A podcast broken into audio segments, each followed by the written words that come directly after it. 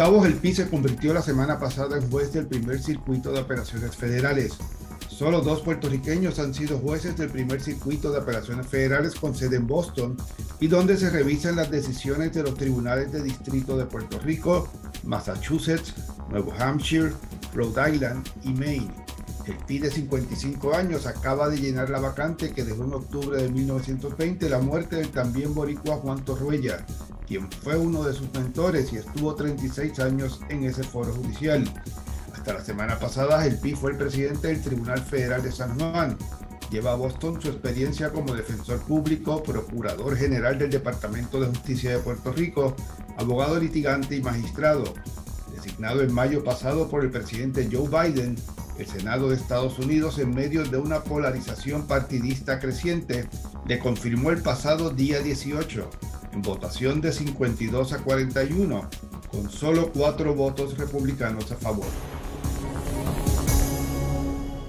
lo primero que todo, eh, quería que, me dijera qué significa para usted haber alcanzado este, este curul, este asiento en el primer circuito de operaciones federales.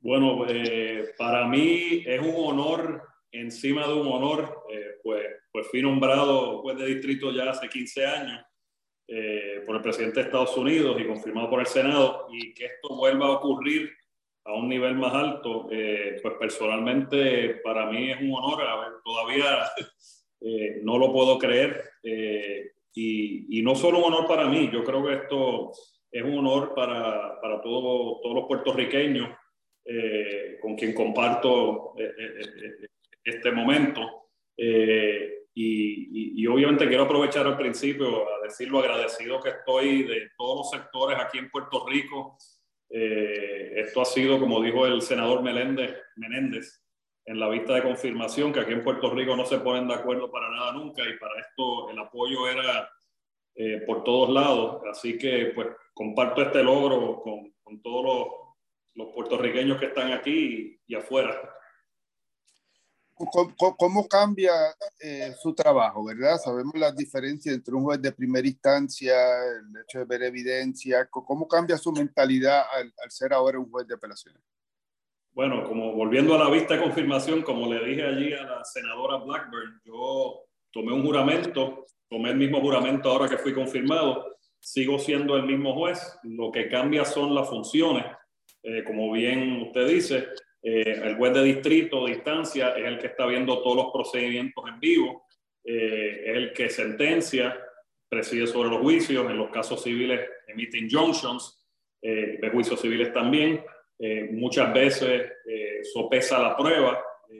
a nivel de apelación, lo que se hace es, con un récord apelativo, determinar si hubo errores de derecho en el tribunal eh, de distrito. Si no los hubo, se confirma. Si los hubo, se devuelve el caso.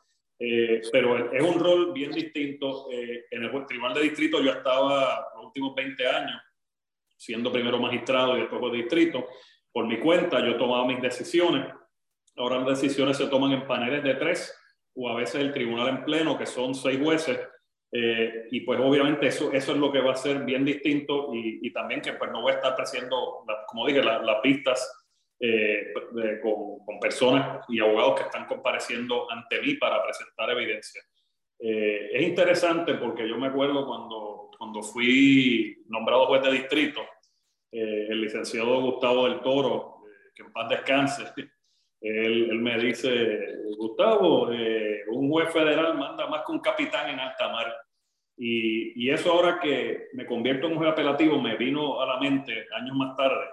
Eh, y es verdad, porque el juez de distrito es el, el dentro, de la, dentro, del Poder Judicial de los Estados Unidos, es el que tiene, esto me lo dijo también el juez Torruella cuando me confirmaron la vez pasada, es el juez que más poder tiene, porque es el que puede emitir el injunction, puede sentenciar a la persona si no hay un error de, derecho, ese, ese fallo es el que prevalece y resuelve por sí solo. Yo ahora mismo soy un voto entre dos colegas más, eh, o, seis colegas, o, cinco, bueno, seríamos seis colegas en total, si fuera un voto que requiere seis jueces votando. Así que es, es, es distinto desde, esa óptica.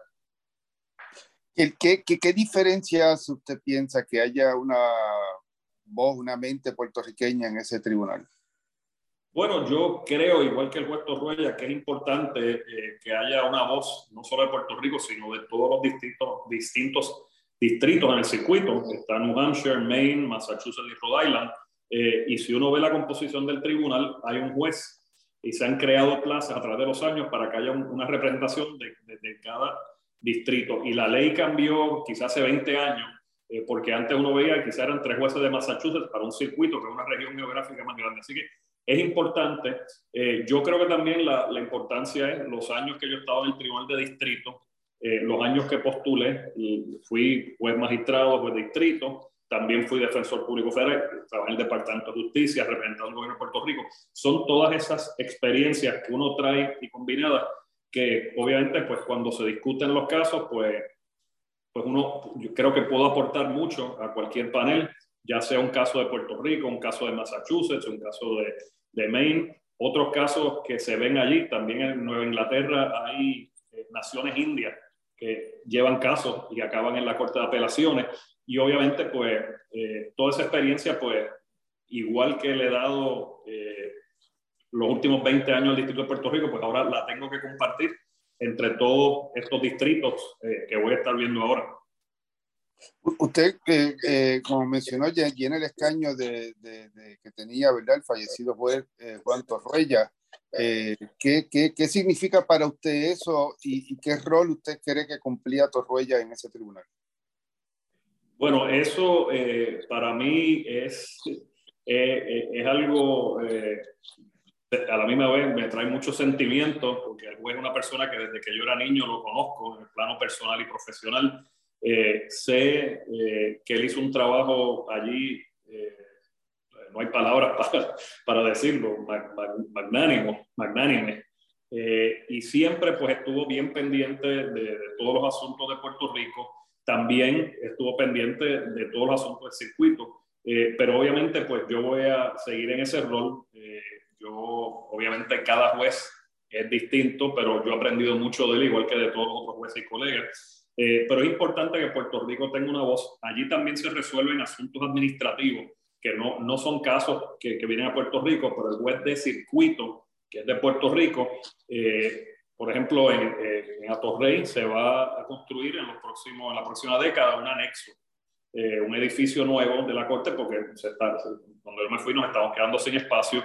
Eh, y obviamente, como juez de circuito, en lo que sea necesario apoyar esa construcción administrativamente en Washington, D.C., en el primer circuito, pues a mí me corresponde dar ese apoyo al, al, distrito. Así que obviamente no voy a estar decidiendo casos a nivel de distrito, pero sí voy a estar dando siempre ese apoyo y hay cuestiones comunes, en, porque como es parte del, mismo circuito de todos los tribunales, así que obviamente a mí me, corresponde ese rol. Eh, así que me he ido de la Corte de Distrito, pero estoy en Puerto Rico. Y, hablando de que está en Puerto Rico, el, el juez Torreya mantuvo una oficina en, en el viejo San Juan, eh, tengo entendido que nunca la, la, dejó. Eh, ¿Usted piensa también tener oficina en Puerto Rico? Sí, nosotros, eh, al menos que sea un juez que esté en Massachusetts, que únicamente tiene su oficina, los jueces de los otros estados y de Puerto Rico tienen la oficina en Puerto Rico y en la Corte de Apelaciones. Eh, yo voy a tener la oficina, y, para mí me enorgullece muchísimo, de Puerto Ruella en Puerto Rico. Ya reservé y pedí que no me lo tocaran el escritorio antiguo que él tenía, que no sé de dónde lo heredó, pero un escritorio muy viejo, muy bonito y el que tenía en Boston, que era más moderno, también no voy a estar en su oficina, pero el escritorio ya me lo mandaron a barnizar y, lo voy a tener. Eso, pues, por lo menos ahí, tener esa memoria.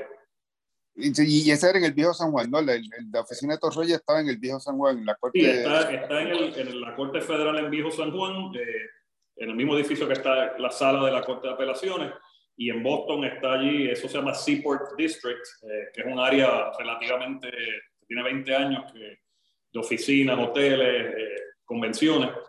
Así que allí está la corte, también en la, en la, misma bahía de Boston y aquí está en la bahía de San Juan. usted recibió duras críticas de senadores republicanos. Eh, solo cuatro votaron por usted. ¿Usted cree que, que se fue injusto en ese proceso?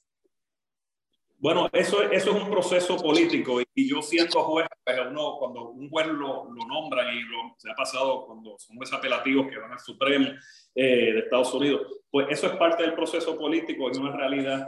Eh, obviamente la vez anterior pues fue un voto unánime, eh, a mí me hubiera encantado que fuera unánime, pero como dicen, el último que se graduó de la clase de medicina es doctor y pues, pues, pues pude revalidar eh, pero es parte del proceso político. Yo respeto a todos los senadores, cada uno tenía su posición. Eh, eso es parte de nuestra democracia, eh, que puedan votar a favor o en contra. y una cosa que fue bien importante, aunque hubo votos en contra, votos a favor, no hubo ninguna obstaculización del proceso. Cuando había que bajar a votar, lo que se llama el closure, que es 30 horas para terminar la discusión o argumento, no hubo argumento. ellos los, demócratas y republicanos, pues básicamente eh, dijeron, pues mira, vamos a, hacer, no, tenemos que hacer eso, vamos a la votación final y, se programó todo y el proceso se, movió normalmente. Eh, y, yo, pues la vista, obviamente, pues estuve allí dos horas hablando. Eh, el que la vio, la vio y el que no la ha visto, la puede ver. Yo personalmente no la he visto, la viví. Eh, pero eh, yo entiendo que es un proceso, como digo, democrático, es algo bien importante, eh, igual que en Puerto Rico y en los estados existe esa democracia, y parte de la democracia es estar de acuerdo o no estar de acuerdo, así que yo con el mayor de los respetos a, todos los senadores, y fueron preguntas difíciles, yo soy el que está acostumbrado a hacer preguntas, creo que las contesté y pues ellos votaron y, y ese es el trabajo que ellos tienen que hacer. E, ellos le cuestionaron sobre todo la, que usted denunciara como desde el punto de vista académico la, jurisprudencia sobre los casos insulares. ¿Qué, qué significaría que se revocara la, esa jurisprudencia? Bueno, eso, eso es una cuestión legal y obviamente hay un caso del Tribunal Supremo ahora mismo y se ha planteado eh, ese issue. Así que, pues, igual que le contesté al, al Senado, como una cuestión que está subyúdice y puede, eh, obviamente, e, ese mismo caso que fue un caso mío, eh, que, que, está ante ahora el Tribunal Supremo, pues obviamente ese caso yo no lo volvería a ver, pero dependiendo cómo resuelve el Tribunal Supremo, esto puede volver al circuito o al distrito o después volver al circuito. Así que obviamente no me puedo expresar en cuanto a eso, pero veremos a ver qué pasa en cuanto a esos asuntos. Yo sé que, pues obviamente la, la vista entera, pues como tres cuartas partes enfocaron en ese asunto. Oiga, pero usted, usted cree, eh, y le pregunto como juez y como académico, que, que todos los derechos fundamentales de la Constitución eh, de Estados Unidos deben aplicar a Puerto Rico o hay algunos que no? Bueno, la, la jurisprudencia, eh, y esto obviamente es una pregunta, una contestación académica, pero la jurisprudencia desde hace más de 100 años es que los derechos fundamentales sí aplican a, a Puerto Rico y otros territorios, así que eso, eso nunca ha sido un issue sea territorio o sea un Estado, los derechos fundamentales siempre aplican. Lo que pasa es que a través del tiempo el Tribunal Supremo ha eh, pues, eh, resuelto que hay ciertos derechos que son fundamentales que antes quizás no existían. Eh, por ejemplo, el, derecho a... muchísimos derechos que por jurisprudencia el Tribunal Supremo pues reconoce, pues sí, si son fundamentales, sí aplican a Puerto Rico pero no, todos los derechos de la Constitución deben aplicar a Puerto Rico. Bueno, eso es una cuestión que se ve caso a caso y, obviamente no debo opinar porque podría llegar una controversia de un derecho o una petición de reconocer algún derecho que todavía no ha sido reconocido eh, en su totalidad. Así que, pero si es un derecho fundamental y se reconoce como fundamental, pues sí aplicaría a Puerto Rico. Se, lo pregunto porque en el caso Baello Madero, usted determinó que la exclusión de los residentes de Puerto Rico del SSI viola la cláusula constitucional de igualdad en las leyes. Y, mi pregunta es realmente, ¿dónde se, se, detiene ese argumento? ¿Hay algún programa federal que no implica violar la cláusula constitucional de igualdad de las leyes?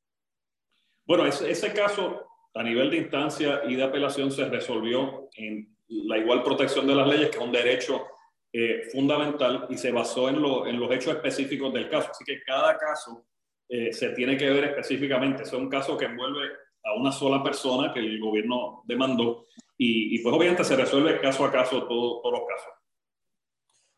oiga, el, evidentemente el, eh, usted respondió, ¿verdad?, de que, de que el proceso político funcionó, este, el Senado tomó su decisión pero el senador Mike Lee pareció ir un poco más lejos, era como que implicar que usted eh, eh, promovía la estadidad en sus decisiones. ¿Usted cree que eso es verdad? Este, ¿Se siente que se le haya imputado eso? Bueno, yo, en el, que lee todas mis opiniones el grueso, y eso hubo, yo creo que fueron como 300 preguntas que me preguntaron después por escrito, eh, yo le, le, le, tuve, ellos me preguntaron, ¿usted hay casos que ha fallado en contra de Puerto Rico a favor?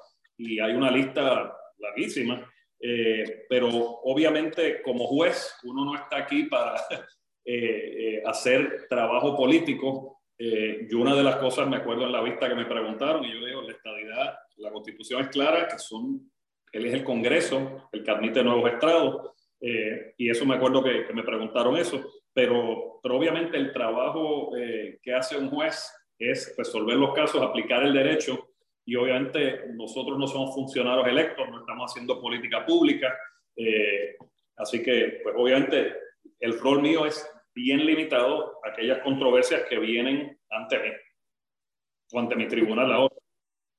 Pero, usted ha dicho, y le pregunto si cree aún que Puerto Rico ha sido en la práctica incorporado como territorio. ¿Esa es una posición que defenderá desde el primer circuito?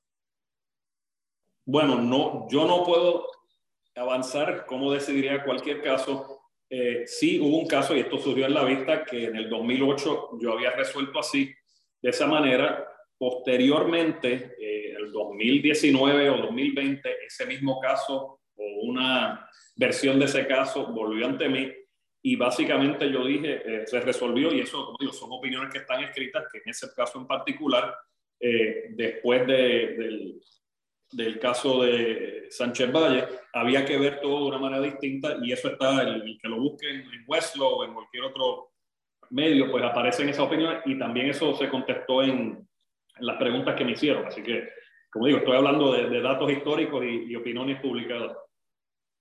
Oiga, yo, yo recuerdo al juez Torruella eh, denunciar con fuerza la, la, ley promesa y el, y el poder otorgado por el Congreso a la Junta. Eh, eh, ¿Emite opinión usted sobre ese estatuto, aunque sea desde el punto de vista académico? Bueno, eso es un asunto que pueden estar recurriendo casos eh, ante mí, ahora que estoy en primer circuito, cuando está en el distrito no, pero me, abstengo de, de, comentar eso y si llega algún asunto, pues se evaluará igual que cualquier otro asunto. Usted mencionó, que, y es cierto, así fue, usted tuvo el apoyo de, de, de, los, yo diría, del liderato de los principales partidos políticos en Puerto Rico, ¿verdad? De, de, funcionarios electos, incluyendo ex gobernadores del PNP y del PPD, ¿Eso es un peso adicional que usted cree que carga por, por el respaldo que, que, tuvo en, esa, en este proceso?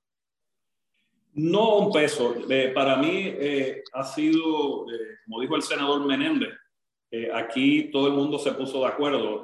no importaba que fue, era un hay gobernadores demócratas, gobernadores republicanos.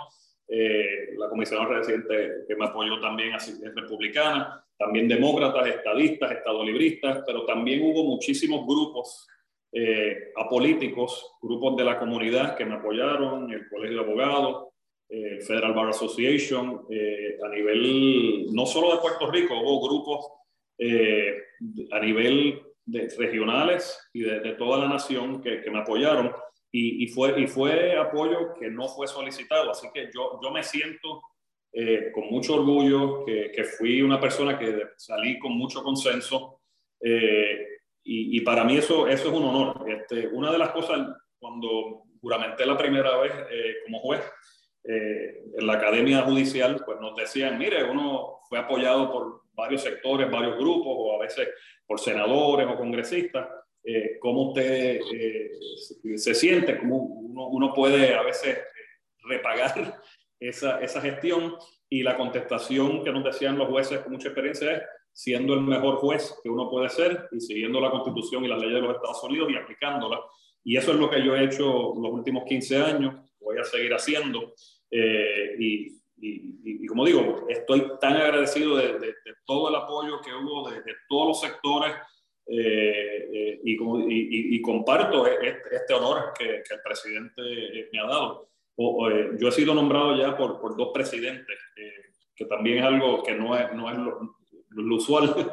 Eh, así que, pero yo creo que eso es, importante verlo desde el punto de vista eh, que sí he sido un, candidato de consenso y, y, con más orgullo y haré, seguiré haciendo el trabajo que he hecho pues, toda mi vida judicial con mucho orgullo y con la frente siempre en alto. ¿Cómo es el proceso de integración, güey? ¿Cómo, o sea, uno, un nuevo juez del primer circuito de apelaciones, por qué proceso pasa para integrarse a esos paneles, a las asignaciones que le dan? ¿Cómo se decide, bueno, usted va a ver más casos criminales, si, si eso se toma en cuenta o no, o casos civiles? ¿Cómo es ese proceso? Sí, bueno, es, es interesante porque lo único punto que tengo para comparar es cuando entré de juez de distrito. Cuando uno entra de juez de distrito, los otros jueces que ya están en el tribunal eh, les reparten eh, un número de casos eh, y eso se ha hecho tradicionalmente a los jueces nuevos. Pero son ¿Tienen, casos... Tienen, tienen 500 casos y le ponen 400 a usted sobre el escritorio. Bueno, se, se, comparte, uno, uno comparte, los comparte.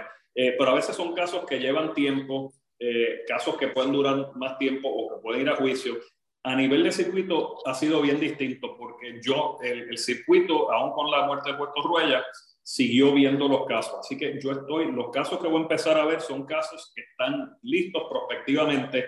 Eh, yo no acabé, por ejemplo, me dieron, aquí tienes 50 casos, te toca redactar la opinión en, en 46 de ellos. Eso no es así. Así que prospectivamente, ya el mes que viene en diciembre, voy a estar sentándome en los paneles, viendo casos nuevos. Eh, el mes que viene, ahora en casi noviembre, voy a estar en el panel de turno. El panel de turno no es el que ve los casos, es el que resuelve cualquier petición o cualquier moción de emergencia y eso, y eso se rota. Y ya he estado participando esta semana en la cuestión administrativa, eh, pues que son cuestiones de, política pública de la Corte, eh, o por ejemplo, bueno, son, cuestiones, si se va a promulgar ciertas reglas eh, o se va a abrir la convocatoria para una posición de, de juez de quiebra o algo así, ese, ese tipo de asuntos administrativos ya he estado participando esta semana y obviamente es interesante porque no solo para el distrito mío, sino es para, para los otros distritos eh, allí en Nueva Inglaterra. Eh, pero desde el momento que juramenté el miércoles, eh, me integré. Lo, lo, primero que hice fue, la, la Corte no está en sesión, está, en sesión, pero virtual. Eh, pero allí aproveché y, y fui a visitar a, a, los colegas que están en Maine, los que están en Rhode Island. No me dio tiempo de ir a New Hampshire, pero la idea es reunirme uno a uno con todos. Ya yo los conocía a todos, así que tenía esta experiencia, me había sentado en el circuito. pero lo, lo positivo de esto es que, pues gradualmente, voy a ir cogiendo más responsabilidades y más funciones. Al ser el, el juez, el juez más junior, el, que menos jerarquía tengo, eh, me, me, corresponde hacer ciertas funciones administrativas. Eh, lo que sí es que en Rhode Island la, la, juez se convierte en juez senior, la que es de Rhode Island, la juez Thompson, enero 1. Así que próximamente el presidente nombrará o nominará a otro u otra jueza. Así que en unos pocos meses pues no voy a ser el juez más, menos senior. Así que, pues, así que el, tribunal pues, está cambiando un poco, poco a poco. Y aquí en Puerto Rico, pues obviamente ahora hay dos vacantes. Eh, va a haber una tercera. El juez Besosa coge estatus senior a final de año. Así que veremos qué pasa aquí también, pero obviamente eso, eso está en, en otras manos. Oiga, oiga, güey, el, el, ¿qué, va a extrañar de, del Tribunal Federal de San Juan? Bueno, voy, son 20 años de mi vida, eh, lo voy a extrañar, eh, obviamente todos los empleados que trabajan en ese tribunal, en la oficina de secretaría, la oficina de probatoria, eh, empleados que siempre han dado la milla extra, con quien uno ha trabajado algunos 20 años, los colegas, son los mejores colegas que puede tener cualquier persona, en momentos, por ejemplo, durante mi confirmación que necesitaba ayuda o que me tenían que cubrir algo, lo hacían cuando pues, uno ha tenido enfermedades o asuntos personales, siempre cubren a uno, eh, siempre están ahí para dar la mano. Eh, y, y, eso lo voy a extrañar mucho porque teníamos un tribunal muy unido, eh, nos llevamos todos excelentemente bien, siempre estábamos, es como los mosqueteros, como, como, dicen, todos por uno y uno por todos. Y, y, fue bien importante porque pasamos por, primero por los huracanes, los, terremotos, la pandemia y lo que todos juntos pudimos mostrar es que el tribunal pudo seguir dando el mismo servicio que se da al público, eh, a los abogados, eh, que se siga haciendo justicia. Y yo creo que eso, eso, eso es algo muy bonito y, y, lo voy a extrañar. Sé que a nivel de circuito pues voy a estar haciendo lo mismo, eh, pero son colegas de, de, muchos, muchos años que, que, estuvimos trabajando todos juntos. Digo, cada uno con su sala aparte, pero en muchas cuestiones administrativas y cuestiones del tribunal, todos juntos por el bien del tribunal, pero lo estoy dejando en muy buenas manos. Hay jueces que llevan tiempo allí, que se lo conocen bien y, y ya han visto, han llegado dos jueces nuevos en los últimos dos, tres años y seguirán llegando tres jueces, esperemos próximamente, porque aquí el, el volumen de trabajo lo requiere. Oiga, uno eh, veía al juez Torruella eh, muy envuelto en la cuestión legal académica, pero además eh, se entretenía muchísimo con su pasión por el, por el mar. ¿qué, hace el juez El Pi en, su tiempo libre? Bueno, el, el, el, juez El Pi en su tiempo libre me gusta leer mucho, en la pandemia he leído más, trato de hacer ejercicio. Me he tomado una pequeña sabática del baloncesto local, que eso me gustaba mucho, y lo mismo los Celtics de Boston. Ahora mismo hubo un juego allí, pero obviamente uno ve en la televisión y en los juegos de exhibición la gente se está quitando la mascarilla y gritando muchísimo y, y al juez El Pino lo van a ver por ahora en una cancha. Eh, pero pues uno se trata de entretener y pues compartir con amigos y la familia y, descansar y, y, como digo, estoy, eh, me gustaba mucho enseñar también, me he cogido una sabática de, enseñar a las escuelas de Puerto Rico ahora estos próximos dos o tres semestres eh, porque sé que tengo un reto y pues tengo que enfocarme en, en el trabajo y, y, el tiempo libre que tengo, pues obviamente para la familia y, y, uno mismo, la paz mental hay que descansar, este, así que pues eso estaré haciendo próximamente. Pero después, después poco a poco quizás me ven, ya, ya me estoy poniendo un poquito senior para jugar y, y he tenido la suerte, nunca me doblé una rodilla o un tobillo. Eh, yo sé que a veces a la edad de uno, uno se cree que todavía puede brincar y, y agarrarse de lado, pero por lo menos eso no, no me ha pasado a mí y me quiero mantener saludable. Sigan en sintonía con los podcasts del Nuevo Día. Les invito también a suscribirse al boletín informativo ¿Qué pasa en Washington? Pueden encontrar el enlace en mi cuenta de Twitter, José A. Delgado END, o en la sección de Washington DC en el nuevodía.com. Hasta la próxima edición del podcast desde Washington.